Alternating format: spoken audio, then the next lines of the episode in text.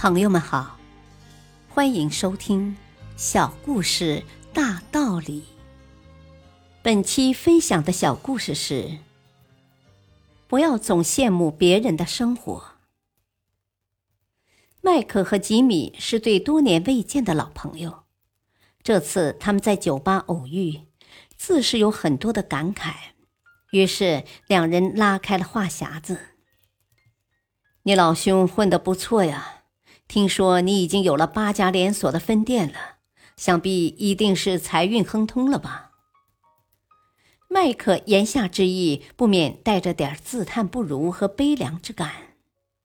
吉米反而笑着说：“呵呵，老弟呀，我说我过的日子其实还不如你，你可能不信吧？”麦克说。如今你都当上老总了，整天坐着宝马，吃的是山珍海味，周围都是漂亮小姐和高科技人才，到哪里都是前呼后拥，还不舒服吗？麦克感到十分意外，瞪大了眼睛继续说：“你是不是有点身在福中不知福啊？你还说自己不惬意？”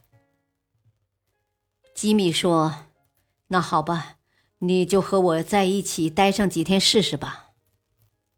麦克说：“本以为你的生活很舒服，可现在你要和我换，我还不干呢。”三天后，麦克主动提出要回家了，并一再坚持，再也不跟着吉米了，甚至口气硬的没有任何回旋的余地。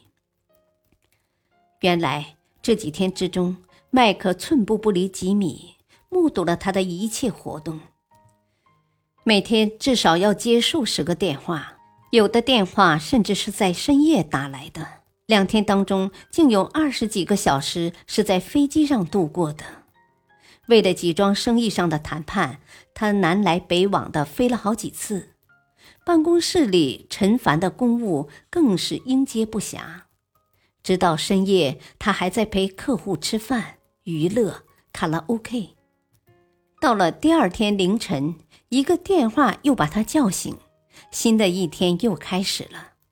这种高压力、紧张、混乱无序的生活节奏，让麦克觉得自己再也受不了了。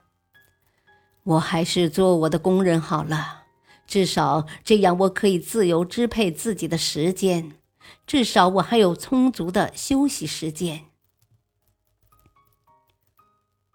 大道理，幸福只是一种感觉，它与你的地位、财富并不一定成正比。不要去羡慕别人的好的方面，每个人的人生都有独特的美好之处。要珍惜自己拥有的东西，才能体会到幸福。感谢收听，再会。